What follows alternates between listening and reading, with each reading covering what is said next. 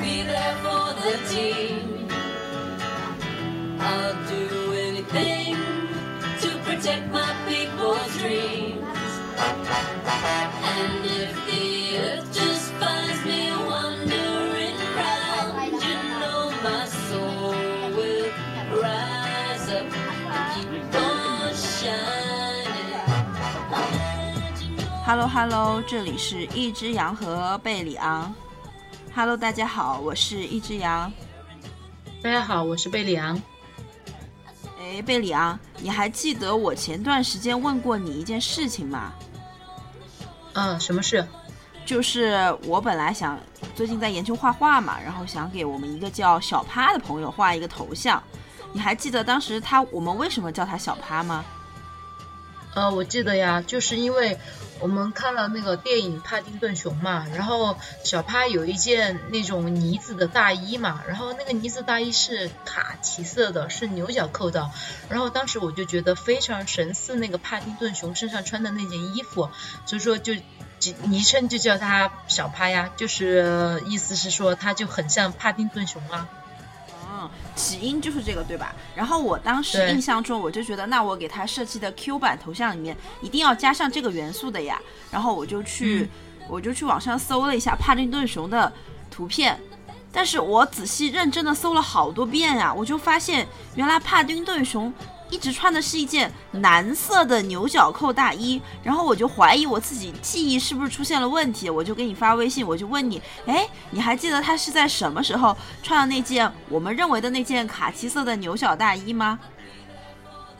嗯，是有这么一回事儿，但是虽然你这样说了，但是我真的还是很难以相信这个事实呀，因为在我印象中，我觉得帕丁顿一直穿的都是一件卡其色的衣服呢。对，而且我印象中，我我觉得哈，就是对牛角大衣的这个印象不是很深刻。我觉得根据帕丁顿熊的这个背景嘛，它是英国的一个电影嘛，我以为他会不会穿的是就是英国最有名的那个品牌 Burberry 的那个卡其色风衣嘛？我觉得是不是？或许他穿的是那个衣服。我又去网上搜了一下图，我搜来搜去，搜来搜去，发现他一直穿的都是那件蓝色的那个牛角扣大衣，然后戴了一个红色的帽子。啊，是吗？真的？那确实，我看那个帕丁顿熊一和二加起来大概前后看了一共有五遍吧。然后我一直都觉得他穿的是一件卡其色的衣服，然后一直都是这样坚坚信的。那那你觉得其实是我们记忆欺骗了我们，还是说就是他在某个时刻然后出现了，或者是这个电影改版了，还是发生了什么神奇的事情呢？呃，我觉得这样说起来，应该是我们自己的记忆的问题吧。然后，嗯，因为那个电影，我你说了过后，我反复的去找了海报，然后又看了电影原版，别人没有错，肯定那错的就是我们了呀。但我记得哈，我记忆中还有一幕，就是我觉得他，呃，穿卡其色大衣的那个形象，好像是出现在他当时在一个火车站，你还记得吗？当时我记得。他就是在那个火车站，那个火车站叫帕丁顿吗？啊，对，那个火车站就是英国很有名的帕丁顿那个火车站。对，我记得他在那个火车站好像是提了一个箱子吧什么的，然后我记得他穿了一个卡卡其色的大衣，结果我就去找那个场景嘛，然后我惊讶的发现他当时在那个火车站居然是裸着的，就是身上什么衣服也没有穿，他只是他皮毛的颜色是我们记忆中的那个卡其色，好像又就有点偏棕的那种。是吗？真的是？那我们的记忆是怎么样？就是倒了一个拐，然后就到了一个另外一条道上去了。对啊，然后我就我就对这件事情一直很困惑，你知道吗？后来我们不是还交流过嘛？然后我就觉得，哎，到底是我们的记忆欺骗了我们，还是这个电影欺骗了我们，还是这个时空发生了什么奇怪的事情？那你这样说的话，我就想起了之前网上的一个热议嘛，当时那天一度是上了热搜，然后被大家被万千网友，然后就不断的嗯，就是不断的讨论嘛，就是源于这样的一首歌，就是我们童年的时候应该都听过这首歌，就是《爱我中华》嘛。你先可以试着给我唱一唱《爱我中华》这首歌吗？爱我中华，爱我中华，呃。五十六个民族，什么什么五十六朵花是吗？对对对，然后其实这首歌的话，如果你现在去搜一搜它的经典版本，包括就是春晚的现场版，以及就是它在就是呃网络上公映的那种各个版本嘛，它其实歌词并不是五十六个民族哟，它的歌词其实是这样的，它是五十六个星座，五十六朵花。然后当天的那个热搜嘛是这样的，就是起因是有一个网友嘛，他就发文，他就称。自己记忆中的《爱我中华》这首歌的歌词嘛，一直都是五十六个民族，五十六朵花。但是就是不知道为什么，现在网络上的歌词全部变成了五十六个星座，五十六朵花。他就深深的怀疑世界线出现了交叉，然后他就忍不住，他就发文嘛，他就是这样发的，他就写了五十六个，然后括号五十六枝花，然后他就问大家。觉得括号里面的歌词应该是什么？然后他在下面嘛就说，嗯，他一直坚定的认为是民族，但是他一百度发现居然是星座，然后问过身边所有的人都说的是是民族呀，没有一个人说是星座。但是他就查了所有的百科资料，然后听了歌曲，然后得到的都是星座。当时他就细思极恐了，他就觉得，呃，果然是世界线交叉到一起了吗？然后这个文一发出来过后嘛，然后就迅。速的就引起了万千网友的关注嘛，然后大家就听那个经典版本，就发现真的那个歌词上面嘛，就写的是五十六个星座，然后大家就觉得啊太玄妙了，就觉得太不可思议了，就发出灵魂的质问嘛，就说这是真的吗？然后。接接着就网友非常的能干，然后就进行了一连串的，就是刨根问底，嗯，刨根问底式的那种就是发问嘛。然后首先第一个，嗯，就是第一个问题嘛，就是说，就是百分之八十的网友都坚信就是五十六个民族呀。然后就说我们国家就是五十六个民族，说歌词歌词肯定就是五十六个民族，然后课本里面也写的是民族，然后于是。就有较真的网友嘛，就去翻课本了，然后神奇的一幕出现了，然后课本上面写的是五十六个星座，然后当时就有网友晒出了这个图，然后全民就觉得啊斯巴达了，就觉得太不可思议了，然后紧接着就有另外一波网友嘛，就翻出了就是。画质感人的 MV 画面，然后那个 MV 画面的那个歌词嘛，也是清晰明了的写着五十六个星座，五十六朵花，然后大家就觉得啊，惶恐了，就说如果是暗搓搓的改了歌词嘛，那这个视频是怎么回事啊？歌词也没改掉呀，然后而且这种画质一看就很古老，然后真的是我们记忆开始就出错了吗？然后这个时候，第三波网友就出现了，他们就翻到了两千年的春晚现场，春晚的现场那可是，然后嗯，春晚现场就唱了《爱我中华》这首歌嘛，然后在歌曲的第三分第四秒钟的时候，歌词也是写的是五十六个星座，五十六枝花，然后这个时候，所有的网友就感觉开始。瑟瑟发抖了，然后就觉得看到那个博主嘛，最开始发的那个文过后，然后觉得自己记忆里面的歌词也是五十六个民族嘛，但是。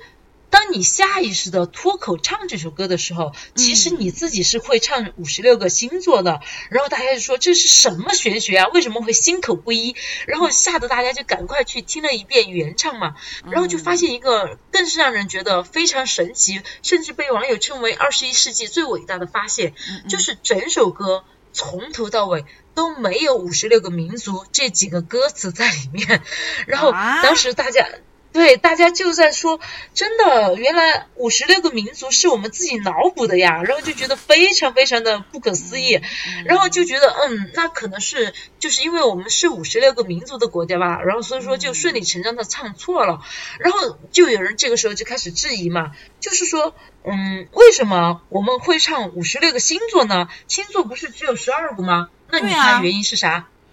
你猜猜呢？你猜猜原因是啥？我觉得十二星座是不是西方的那个？然后在就是说中国的那个文学里面，什么星座不是有什么天上的各种星座，是不是加起来是这个意思吗？然后就是万千网友就如你一样嘛，有同般的疑问，然后于是就有科普类的网友就告诉大家，就是事实上嘛，认为星座只有十二个是被当下流行的星座学给误导了的结果。早在一九二二年嘛，其实就确定了天空中一共有八十八个星座。然后，那么于是就有又有网友问，那么问题又来了，明明是八十八个星座，那到底是生出了哪三十二个星座，不让那三十二个星座入列呢？然后。还是有聪明的网友嘛，就给出了自己的理解嘛，就是说我们五十六个民族就像五十六颗闪耀的星星一样，所以说这个歌词就是五十六个星座，五十六朵花，也其实是暗指了我们的就是民族，然后这个是一个借喻的手法，所以说歌词就顺理成章的就歪楼就歪到了那边去，然后就大家一想就觉得嗯，听起来确实好有道理的感觉啊。那我觉得大家也挺厉害的。你刚刚说代表这个，我怎么有一种透过现象看本质呢？就是 maybe 就是作者写的时候想表达的本质还是五个十六个民族吧，就是被被大家都看透了，是从内心感受到了那就是作者想要表达的那个本质吗？嗯，对，也许是吧。但是就由着这个问题吧，我们特别优秀的网友、特别靠谱的网友们就进行了一系列的操作。然后接下来我就再问你一个问题，就是现在，请你在五秒钟之内告诉我，你觉得那个著名的那个雕像沉思者，他的动作是手抵着额头还是托着下巴？想一想，五秒钟，请作答。嗯，我想想啊，嗯，五就是那个雕塑是吧？哦，我知道，我知道，他是拖着下巴的。一，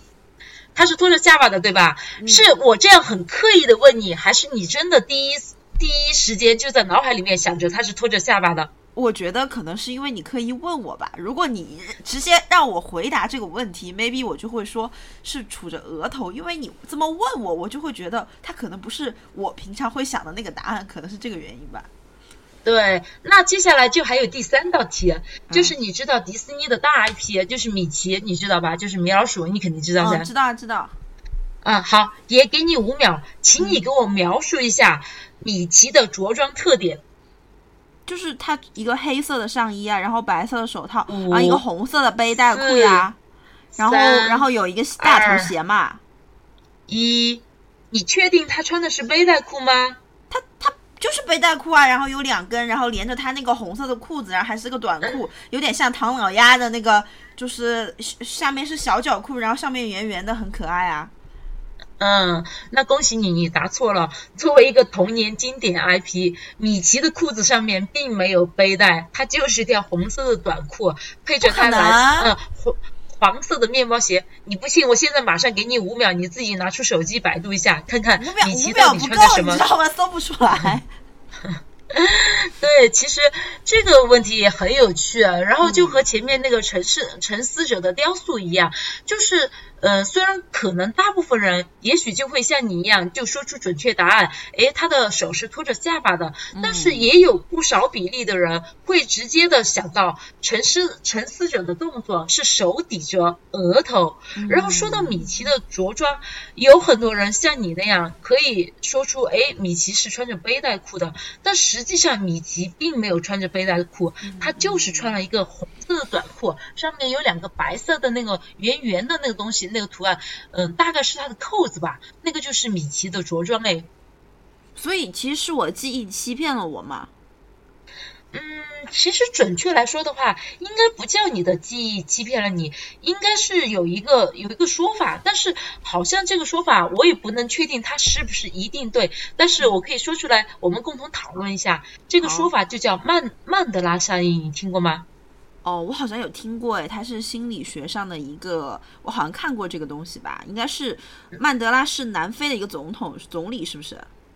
嗯，对，你要不然给大家讲一讲你你认为的曼德拉效应是什么？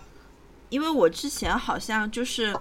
呃，有有了解过一点点这个曼德拉效应嘛？我就去也是网上搜了一些资料嘛，就发现，呃，其实曼德拉效应是一个心理学的效应，它是指大众对历史的集体记忆与史史与史史不符。然后，嗯，其实他的故事很简单，就是呃，许多人表示在自己的记忆里面，南非总统曼德拉应该是在二十世纪八十年代已经在监狱中死亡了。但现实是，曼德拉并没有在二十世纪八十年代死去，后来还没有被，后来还被释放了，还当上了南非总统，直到二零一三年，然后才去世的。但是，就是有二零一零年的时候嘛，就有人清楚的记得，然后提出来说自己记得曼德拉在上个世纪八十年代的时候就已经在监狱中离世了呀，并且那个人能够陈述出当年自己看过的报道、葬礼的电视片段，甚至是曼德拉遗孀呃赚人热泪的演讲。当这个说法提出的时候，就有大量的网友回应，表示自己居然有同款记忆。然后此后嘛，就是这类的事件就在全球各地不断的发生，然后在二零一五年和二零一八年成为爆发的高峰，之后的余波还在持续嘛。我觉得这种事情真的就就很神奇吧。这个就跟你刚刚说的那个《爱我中华》那那那那首歌好像有一点点就是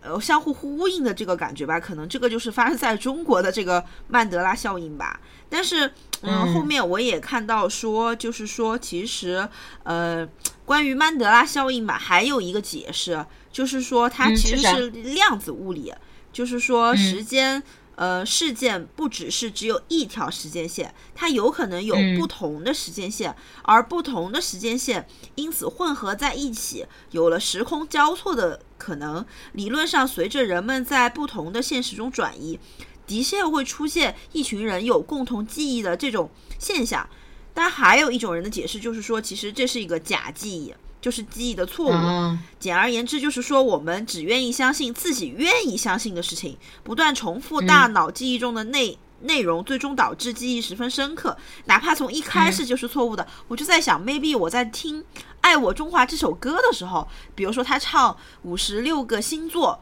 我脑子里面，比如说五十六个，那么它的固定搭配就是民族呀，它怎么会是星座呢？然后我就给自己强化这种记忆嘛。可能我不知道万千网友是不是跟我的想法是一样的哈。嗯，但是我确实对我确实对，就是刚刚有说的一个概念，就是说出现了时空交错的可能。其实我们今天还想来探讨一下，就是说出现时空交错可能这个事情，我觉得这个是不是跟之前你有跟我提过的一个概念叫？平行宇宙有那么一丝一毫的关系啊，我这是我猜测的啊。嗯。其实我们看问题的角度是要多为全面的。如果换一个角度来看的话，其实你要这样说，它也是可以的。嗯，平行宇宙、平行空间的话，它也不失为一种有趣的解释啦。但是，其实我我想说的是，就是刚才我们说的曼德拉效应也好，或者是这个到底是五十六星座、五十六个民族也好，其实我看了当时我们就是发生了小趴的这个事情过后，我也去。收集了一些相关的资料嘛，然后我觉得其实有一个说法倒是挺有意思的，就是呃，你知道一个就是。嗯，微信公众号叫丁香医生嘛，然后他还是挺有名的这个丁香医生。然后丁香医生当时也是热议了这个事情的，就是到底是五十六个星座还是五十六个民族民族。然后他的那个解释，我觉得其实挺有意思的。他就是说，其实嗯，他认为这个并不是曼德拉效应，他是觉得这个是记忆的消退。然后因为从就是进化的角度看嘛，遗忘帮助我们过滤一些不重要的信息，以减轻。单去除负面信息以避免低落嘛，然后他就说，嗯，记忆嘛，就是记忆的形成，相当于开通了一个手机号。话费就是电信号和蛋白质，然后在记忆生成的早期嘛，电信号促进神经细胞间的某种连接增强，然后记忆相关的蛋白质的增含量增加，然后话费充足，然后通话顺畅。但是时间久了，如果没有重新去回忆它嘛，连接就会逐渐失去。活性，然后或者是彻底的消失嘛，然后蛋白含量也会回到之前的水平，然后话费就是一直扣扣扣扣扣，最后就清零，然后就会忘记，所以说这个原因就被称为就是记忆消退假说，然后就是在记忆消退的过程里面，你接收到的信息也也会对于你进行一些逆向的干扰，比如说有时候做菜忘记放盐了。明明就记得已经犯过了呀，但是实际上他就没有犯，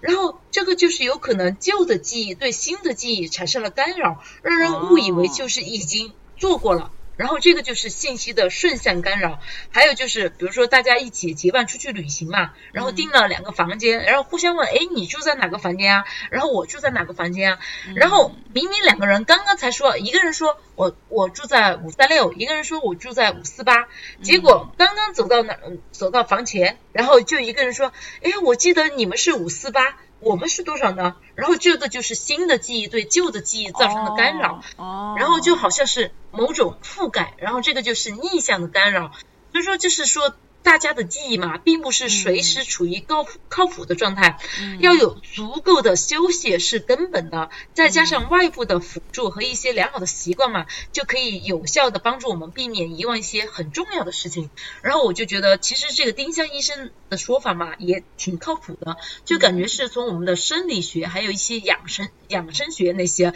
然后说到了关于就是记忆的这方面。至于你刚才说的平行空间那个，那个可能就需要上升到更高的维度，然后以及就是我们的宏观的一个科学观，然后一个我们对于科幻世界的一个认知，然后可能就会有更多的是这方面的解读吧。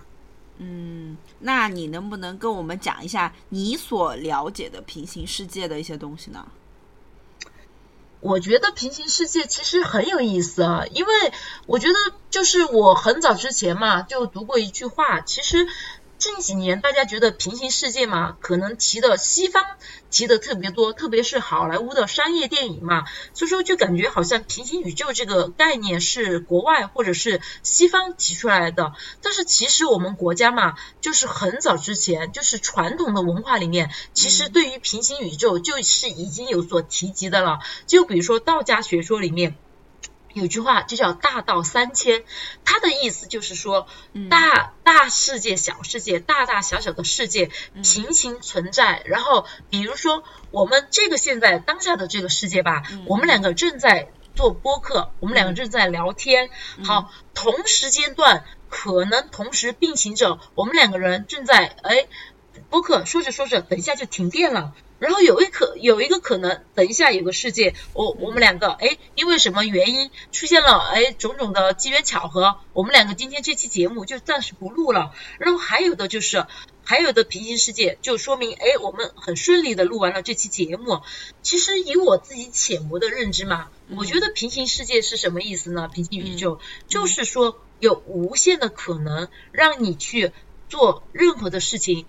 我自己理解的哈，就是不要感觉会后悔，或者是轻易的去否决自己做的决定，因为在不同的平行宇宙，你做任何的决定，然后得到的任何结果，都是有可能在同一时间发发发生的，然后有可能在同一时间在同嗯相线并进的，然后这个就是我自己觉得理解的平行世界。哦，那其实也就是说，在同，我觉得可不可以这么理解啊？就是我用我自己的理解，就是这个就像我在剪视频，然后这个时间轴的这个问题，有可能在这个轴点的时候，呃。我们一帧一帧的画面嘛，然后这个时间段我们在剪呃播客，然后我又可以在下剪这个时间段的时候，我们又在做什么什么？只是说在同样这个时间段这一帧里面，其实我们可能在不同的平行世界，就是不同的维度上面，就是做着很多不一样的事情，可以这么理解吗？嗯，我觉得应该可以吧。然后其实我有一个更简单的例子，嗯，更简单的例子就是。我们看电视，对吧？我们每看一部。连续剧，哎，我们当故事结束了，然后我们就觉得啊，这个这个连续剧就结束了。但是其实你可以理解，那里面也是一个完整的世界体系啊。虽然我们看到电视结束了，但是这个世界并没有结束呀。然后这个就是一个最简单的去理解平行宇宙的一个一个概念。但其实，嗯，如果说让我谈我对平行宇宙最深刻的认知嘛，我其实是这样想的，就是我觉得平行世界对我来说是一种鼓励，因为我记得我最最早嘛，去就是关注平行宇宙这个概念的时候，其实是起源于一部连续剧。然后当时连续剧里面的主人公嘛，就遇到了当时主人公是两个十八九岁的两个，就是嗯 teenager 嘛，就是年轻人嘛。嗯然后他们遇到了，他们觉得在当时他们真的是没有办法去解决，或者是真的没有办法去可以逃避或者是逾越的那种难题高山嘛。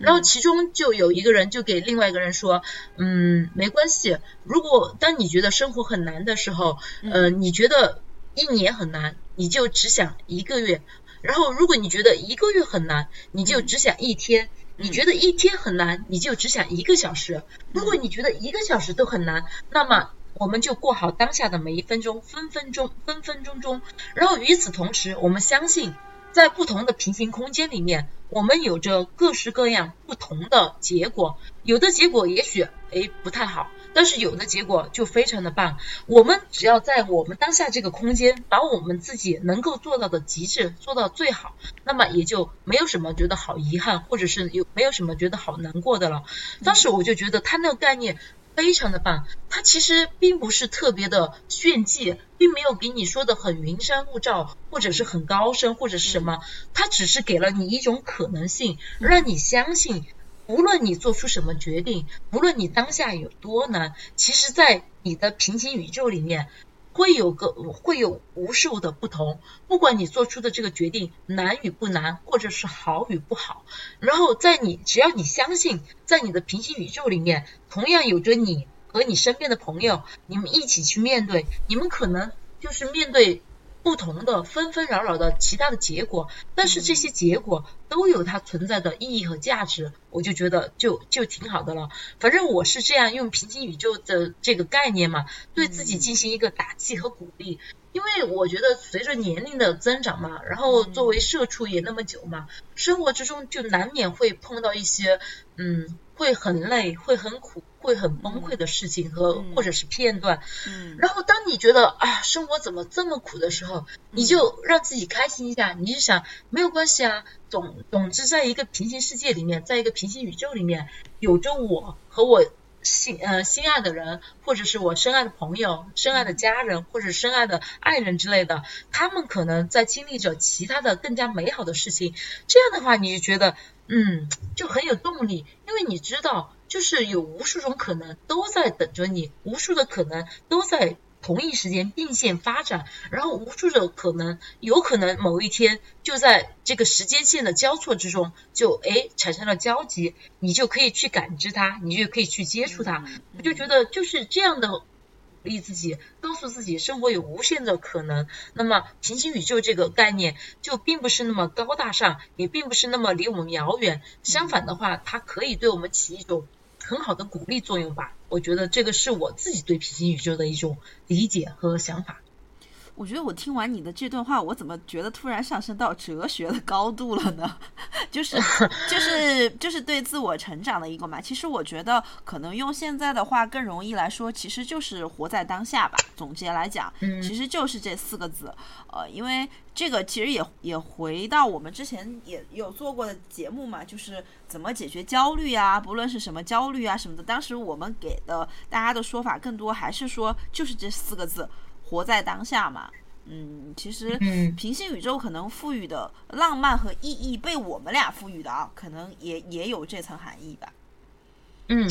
以前我们给大家说的知的小妙招嘛，就是活在当下。但是今天我觉得还可以再给它加四个字，嗯就是灵活调节。就是好比我刚才说的呀，你看问题定目标，你可以是。呃，灵活的、伸缩性的，你不要一一成不变，然后一味的用同一种方式看。就是当你觉得生活很难，你想象不出来自己一年后的样子的时候，那没有关系啊，你就想一个月后的自己。如果当你觉得想一个月的后的自己很难，那你就想一天后的，或者是一个小时以后，或者一分钟以后。好，当你平稳的度过了这一分钟，度过了这一个小时，那么这个时候你又可以把视线放长，哎，我好像可以想象一个星期以后的我的自己大概是个什么状态了，嗯，哎，我好像又可以想象我一个月后我大概是个是个什么样的一个情况了。嗯然后当你的状态更加好的时候，那么你已经可以清晰的感知。一年后，我大概可以想象，哦，我的生活应该是这样的一个节奏，这样的一个方向。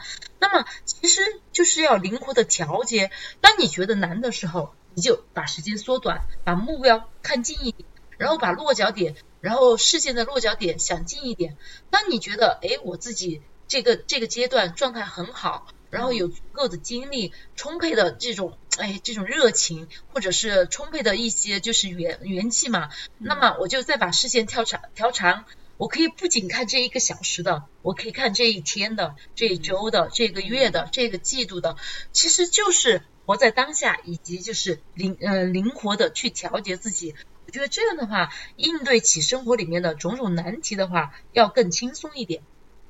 对，我觉得动态调整这个确实确实也是吧。就有的人可能有时候做完一件事情之后，哈，达成一个小目标之后，他会觉得突然迷失了方向。就我感觉，我做完事这些这件事情之后，我后面就，嗯，我不知道我该做些什么了，就突然失去了这个方向。我觉得这个也蛮困难的一件事情。嗯，对啊，所以说其实就是要根据你现实生活里面，然后随机的应变。其实真的就是 以我们传统的文化来说，以不变应万变。只要你有足够的信心。足够的哎，觉得自己就给自己鼓劲儿，然后觉得自己元气满满的，那么你始终都可以以一种比较平和的心态去面对，然后以忍劲儿去应对，然后就是这种平行宇宙的这种概念，我觉得就是不管平行宇宙这个概念它有多深奥，它有多么深邃，或者是多么科幻，但是对于我而言，我就想哎，今天。也许我遇到了一件不太好的事情，但是没有关系啊。可能在 A 星球、B 星球、阿尔法星球、贝塔星球，哎，同样的是我，但是我可能遇到的是截然不同的另外一个结果。然后就好比今天我这个星球，哎，在下雨，然后也许另外一个星球，同一平行空间，那个是阳光。一片，然后晴空万里的一个一个东西，其实就是一个你自己辩证的去看待你身边的人事发展的一个发呃人事，还有就是你自己遇到的情况，其实你只只需要你换一种眼光去看它，你面对它就会有截然不同的心态了。嗯，但我觉得宇宙哈，真是真是一个非常神奇的东西。其实到现在为止，人类对宇宙的探索，其实。从来就没有停止过这个脚步吧，而且宇宙的边际到底在哪里？这些我觉得科学家就一直也没有办法去考证这个嘛。我就想到了今年，其实关于宇宙哈，我们还有一个二零二一的热词嘛，叫元宇宙，你有印象吗？有啊，因为前天吧，然后我才和别人聊天，当时当然他是作为一个八卦新闻跟我说，他说，哎。据说有明星在元宇宙买房产啊，然后置地啊，然后怎么怎么样，然后当时我就想啊，真的元宇宙这个词一下子就火爆了全国，火爆了全球，然后感觉人人不沾一下这个元宇宙的这种先驱性，真的就没有办法说自己活在当下那种感觉。嗯嗯，那那我想问一下哈，我对这个词不是很理解，你可以就是用你的解释大概的跟大家讲一下元宇宙这个概念吗？嗯，我自己解释的不太。不太可能不太清楚，我还是给你说说它的百度百科上面是怎么写的吧。嗯，它是它说的是元宇宙嘛，是整合了多种新技术而产生的新型虚实相融的互联网应用和社会形态。通过利用科技手段进行连接与创造的与现实世界映射与交互的虚拟世界，具有新型社会体系的数字生活空间。然后元宇宙本质上是。对现实世界的虚拟化、数字化过程，需要对内容生产、经济系统、用户体验以及实体世界内容等进行大量的改造。然后，但是元宇宙的发发展嘛，是循序渐进的，是在共享的基础设施下、标准及协议的支撑下，由众多工具平台不断融合、进进化而产生的。然后我自己再简单的说一下，我觉得到底是什么呢？其实准确来说吧，我觉得元宇宙它不应该叫一个新的概念，它应该是一种经典的概念的重生嘛。因为就是嗯，就是。一九九二年嘛，然后美国有一个很有名的科幻小说嘛，然后他的那个科幻小说叫《雪崩》嘛，然后这本这部科幻小说是科幻大师嘛尼尔斯蒂芬森然后写的嘛，他是这样描述元宇宙的，他说当你戴上耳机和护目镜就是眼镜嘛，找到连接终端，就能够以虚拟分身的方式进入计算机模拟与真实世界平行的虚拟空间。其实我觉得元宇宙的理解就是说，当人类已经不再满足现有的这个三次元世界，他开始试图通过。嗯，就是科技，就是互联网技术，还有一些更高端的科学技术嘛。它试图打破次元壁，把我们的生活空间更进一步的延伸。你可以理解为，地球这个实体的世界，它已经因为人类的过度开发嘛，然后人类的繁衍嘛，或者是人类的对自然界的破坏种种，已经就是导致这个地球，它已经呈现出一种非常饱和，或者是就是。呈呈现出一种极端的，或者是快要达到极限的状态了。于是人类就把视线放在了虚拟空间，然后就是很多经典的科幻片呀，然后科幻小说呀里面都会，嗯，就是进行这样的描述。就也许若干年后，我们再也不用买房子了，我们只需要一个营养舱，然后就好像《黑客帝国》那个电影一样，然后。当有人试图从元宇宙返回到现实宇宙的时候，他也许看到的景象就好像当年《黑黑客帝国》里面基督里维斯看到的那个经典场景一样，一个又一个的培养皿，一个又一个的营养舱，然后人们只需要躺在里面，头上接着数据线，再也不需要修大量的房屋，不需要就是嗯汽车呀、公共交通呀。种种再也不需要去争夺实质性的能源，只需要一个小小的营养舱，一个培养皿，然后人类全在虚拟世界里面生活，然后在虚拟世界里面就是战斗啊等等，对吧？嗯，我这样说你能明白吗？嗯，大致吧，就是有一点点模糊的概念。其实我听得比较清楚的，可能比较容易理解的那句话就是说打破次元壁吧。就不仅仅只是局限于我们现在所生活的这个维度、这个空间吧，就可能就就上升到三维或者四维，或者是到 AI 啊，现在发展的 VR 技术啊什么的这种层面吧。我想可能是这样吧。嗯，对，如果你不是还不是特别的理解这个概念的话，其实真的推荐你看一个经典系列，就是《黑客帝国》。然后你知道《黑客帝国》其实上映这儿应该是好像是第二十年了，然后这马上它就要上映它的终极篇，就是第四部。然后我也是非常非常的期待，因为我其实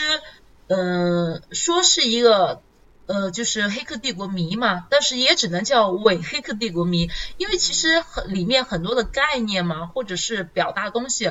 嗯，在我当时最初接触的时候，对我来说实在是太过于前卫，我其实很多东西其实理解的并不是那么透彻，当然。他这儿现在要上映最新的这部嘛，我是打算拿出来把前三部重温一遍的。我当时看的时候，我就觉得特别的酷炫，特别的就觉得人类啊，真的就是脑洞无限。就对于我们自己生活的、身处的这个空间、身处的这个社会，虽然我们对宇宙的探秘嘛，真的还是相当的有限，但是我们真的是人类，真的很伟大的一点就是。无所不用其极的在深度的探索和打造我们身处的这个社会也好，世界也好，空间也好，纵向的、横向的，我们都在发展。向外，我们在积极的探索这个宇宙；然后向内，我们就在打造元宇宙。通过我们的互联网技术、虚拟技术，或者是种种的那种高端技术，然后我们真的就是在不断的去延伸我们的生活空间。所以说，有时候想想吧。人类真的就是，嗯，既脆弱，但是又相当相当的伟大。就是通过我们自己的一些脑力，然后从简单的，就是如果说人类站在就是食物链顶端，最开始是凭借呃工具或者是凭借体力的话，那么我觉得在。后来，特别是近一两一两百年来吧，人类真的是靠极端的脑力和科学力在不断的推动这个世界发展。然后我就觉得想想其实还挺激动的。然后以后的元宇宙到底会怎么样？然后到底会对过几年我们就可以实现像《黑客帝国》呀，或者是很多那种《星际迷航》啊，或者是什么像那种电影里面演的那种情况。我们我们的有生之年能看到吗？还是我们的后一辈，还是我们的再再下一辈？然后也许，嗯、现在是三年，马上二零二二年嘛，嗯说不定二零四二年、二零六二年，说不定我们说的这些，哎，就已经通通都实现了。实现了然后我们到时候再来考古，哎，原来在之前还有一种东西叫播客，然后哎，还有人会在就是这种夜深人静的时候，通过聊天嘛，然后去和大家分享一些观念，或和大家共度一些时光，然后那个时候人们再来回头看，就觉得嗯，好古老，但是好像也挺有仪式感的。对我也是，因为你听完说《黑客帝国》嘛，包括你最近给我讲了一些关于宇宙的概念什么的嘛，呃，我那天也发了个朋友圈嘛，就是我最近开始看呃圆桌派第五季的最后两期嘛，我觉得特别有意思哈。他请了华大基、呃华大的那个 CEO 嘛，叫尹烨嘛，然后他十一期讲的是基因，十二期讲的是生物的多样嘛。我听完之后，我觉得特别有意思啊。当时有提到一个概念嘛，就是说现在有一种说法是说，嗯、嗯、就是就是说这个。呃，可以科学科学里可呃所一切所有的科学都可以归于两岸一黑三起源。你知道两岸一黑三起源是啥吗？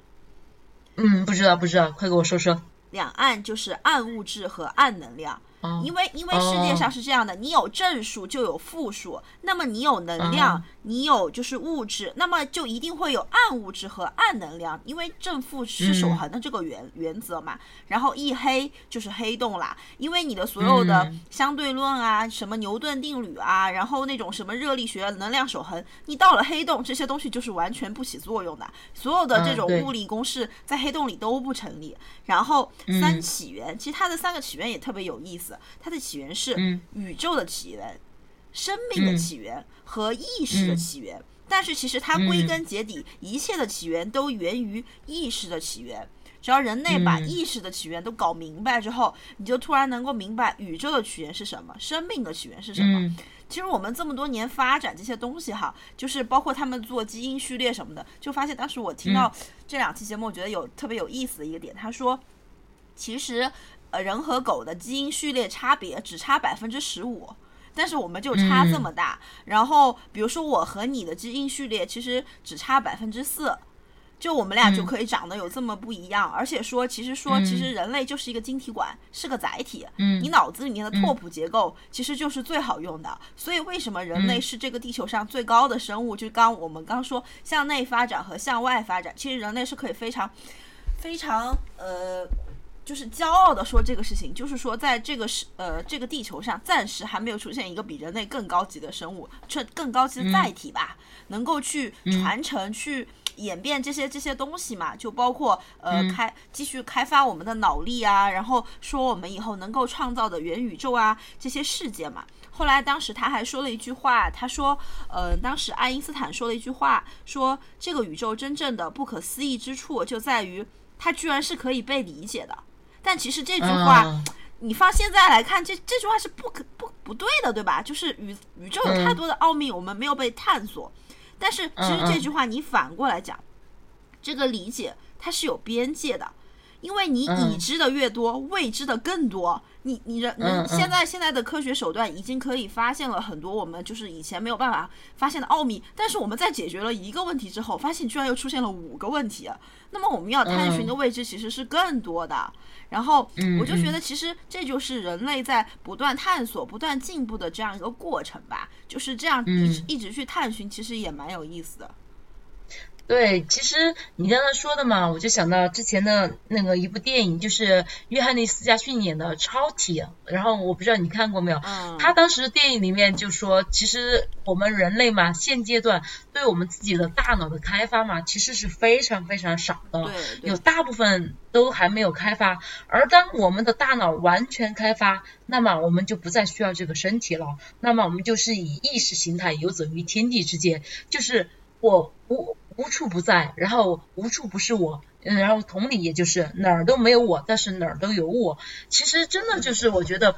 人类啊最伟大也是最让人着迷的地方，真的就是孜孜不倦的对我们未知的世界进行探索，同时我们也真的就是一方面敢想，一方面敢去，就是试验、敢拼、敢追，然后真的就是。嗯，虽然我们对于这个世界还有太多太多不知道的未知之谜了，但是人类就是保有这种热情啊，就是不断的去探索呀，不断的去试、去拼、去想呀。只要我们能想到，只要我们能去做到，那么不管未来有多远，不管时间要花多久，那么不管以后地球到底会变成什么样，我们是不是移民火星、移民月球、移民哪儿哪儿哪儿，然后我们始终都会保有我们自己人类的星辰大海的目标，我们始终都可以朝着这个目标前进，对吧？对对对。而且我觉得当时他也是在那个节目里面，我还想跟大家分享一句话啊，就是当时我看他说这句话，我觉得特别感动。当时他就是花了很多的篇幅啊，这里就不细说了嘛，就在讲其实基因是非常自私的。当时还写了一本书，不是他写的，我忘了是哪个作者写，说其实基因的自私性，基因是非常非常自私的，但是人性是无私的。人之所以为人，就是说在于人可以用。那个无私的人性去克服基因的自私性，这个可能就是人性可爱的一面吧。然后，就是有时候我们就说人是载体啊，然后你来到这个世界，也许赋予生赋予了一定的意义嘛。然后就说，其实死亡是一种程是一种程序。我觉得也许就是这样的一代一代的传承，然后一代一代去探寻这个秘密。不管说我们未来是，就像你刚刚说要去探寻火星。或者是我们要搬离地球，或者什么，其实也是还是回到那句话吧，活在当下，就是感恩，就是每一天吧，就是做好做好此时此刻的我们，对吧？嗯，对，感觉我们今天这期科技含量满满呀，然后说的都是一些挺高大上的词儿，什么平行宇宙呀，什么元宇宙呀，等等等等，哎，感觉今天我们这个科技含量还是挺货真价实的呢。那我来一个没有科技含量的东西，好吧？啊，你说。我我还想问你一个，就是我最近不太理解的词儿，哎，就是也是在那个二零二一的那个十大呃词汇里面嘛，有一个词叫“鸡娃”。嗯。你说“鸡娃”是啥意思呢？哎，你这样一说，虽然我知我自己。觉得我自己知道呀，但是你这样一说，我突然内心不敢确定了。但是我先给你说说我认为的“鸡娃”是什么意思，然后我马上再来百度百科一下哈。我认为“鸡娃”就是通过就是家长的那种外界力量嘛，然后激励孩子成成长嘛，就是有一些比较严厉的教育，然后教育措施那些，就是通过让孩子卷起来，然后迅速的成长。你马上等着我说完过后，我马上来查一下，我怕我说错。我最近发现，其实卷起来也有一个心理学的效应，可以可以来解释“卷起来”这个词。哎，其实呃，内卷嘛，就是电影院效应。哦。然后，那我现在马上，我先给你说一下“鸡娃”哈。嗯。鸡娃是网络流行词，指的是父母给孩子打鸡血，为孩子能读好书、考出好成绩，不断给孩子安排学习和活动，不停止让孩子去拼搏的行为。嗯，那我大概理解的词还是和这个没有什么太大，对，没有什么太大偏差。嗯，那我跟给大家讲一下电影院效应嘛，这个我觉得也挺有意思的。电影院效应就是当第一排的人站起来之后，二三四五六排都会站起来。你说这个是不是就是内卷的完美解释？对，也也可以这样理解，其实挺有意思的。就是以前我们解释这种现象叫从众从从众心理，然后现在我们有个更高端的词解释它，就是内卷。对对对对对。其实我们今天哈也讲了很多，不管是科技含量，还是人文含量，还是什么含量比较高的一些东西哈。最后我有一个问题想要问你，你说是，你还记得皮卡丘的尾巴是什么颜色吗？它不是全身都是黄色的吗？难道还有其他颜色吗？它，你记得它耳朵上就是有一圈。黑色的东西吗？你记得吗？就是它耳朵上并不是完全是黄色的，而且我记忆中哈，我觉得皮卡丘的尾巴好像有一圈黑色的东西，就是它尾巴不是一个像波浪，不是就是闪电一样的那种形状吗？然后好像有一圈黑色的毛，是这样吗？黑色有吧？是在尾巴尖上是吧？我觉得就是反正就是。尾巴最最尖端的那个地方是吗？嗯，等我一分钟，我来告诉你答案。嗯，看来我没有所以你记错了你。所以 所以所以所以所以我们这次是要相信自己的记忆，还是记忆会再次欺骗我们呢？嗯，那我现在来给你揭秘，你再说一遍呢？我把同样的问题我再问你一遍，请你告诉我，皮卡丘尾巴上的黑色毛发部分应该是在什么部位？就是它的尖端啊。就是闪电的尖尖上是吧？对啊对啊对啊。哦，那你的呃数码宝贝数码宝贝白看了，它尾巴 是连接屁股的根部是黑色的，而且是很小一部分。然后我的数码宝贝也是白看了，因为我完全想不起来皮卡丘的背上居然有两道呃棕棕黑色的那种其他色块儿，你有印象吗？就是不是有点像老虎的那种王字的那种，就是线绳一样的那种东西？反正就是两个色块儿，然后在它背部，哇，我是从来没有看到过皮卡丘转身吗？为什么我完全没有印象？为什么想起皮卡丘永远永远都是它的正面，没有一一丝丝想起它背面的情况？那可能是动画片里面皮卡丘不怎么转身吧？可能是。没有吧？是因为是因为在我们身上发生了曼德拉效应吧？嗯，那说到这个，我最后再给你讲一个我那天看到的一个笑话，就是真的可以称之为时代的眼泪。就是有一个人嘛，有一个老师，然后在和他的学生聊天嘛，然后就突然就说到，哎，其中有一个学生嘛，额头上嘛，就因为自己调皮嘛，不小心就弄弄破皮了，就留了一个伤痕嘛，然后就类似于闪电，然后老师就会安抚他嘛，就说，哎，好棒啊，你这个就像哈利波特的那个那个造型一样，你可以疤痕那个呀。对，就是闪电的那个疤痕嘛，老师就很开心，就鼓励他嘛，就说，哎，你这个疤痕造型挺特别的，就像哈利波特一样。然后，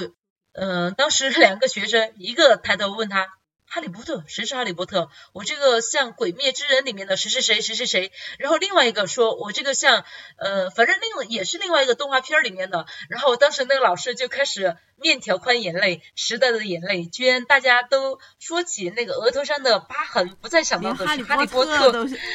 对，想到的是两个他完全没有听过的那种新番剧里面的人物，然后我就觉得，嗯，更新换代真的太快了，这个世界。所以我们已经完全跟不上零零后的脚步了，就已经被拍死在沙滩。嗯，我们只要活下我们活好我们自己当下的每一分钟就可以了，然后大家共同的活好自己当下的每一分钟，世界就大和谐了。嗯，好的好的，那我们今天的节目就录到这里喽。嗯，好的，那我们下期再见，拜拜。嗯，拜拜。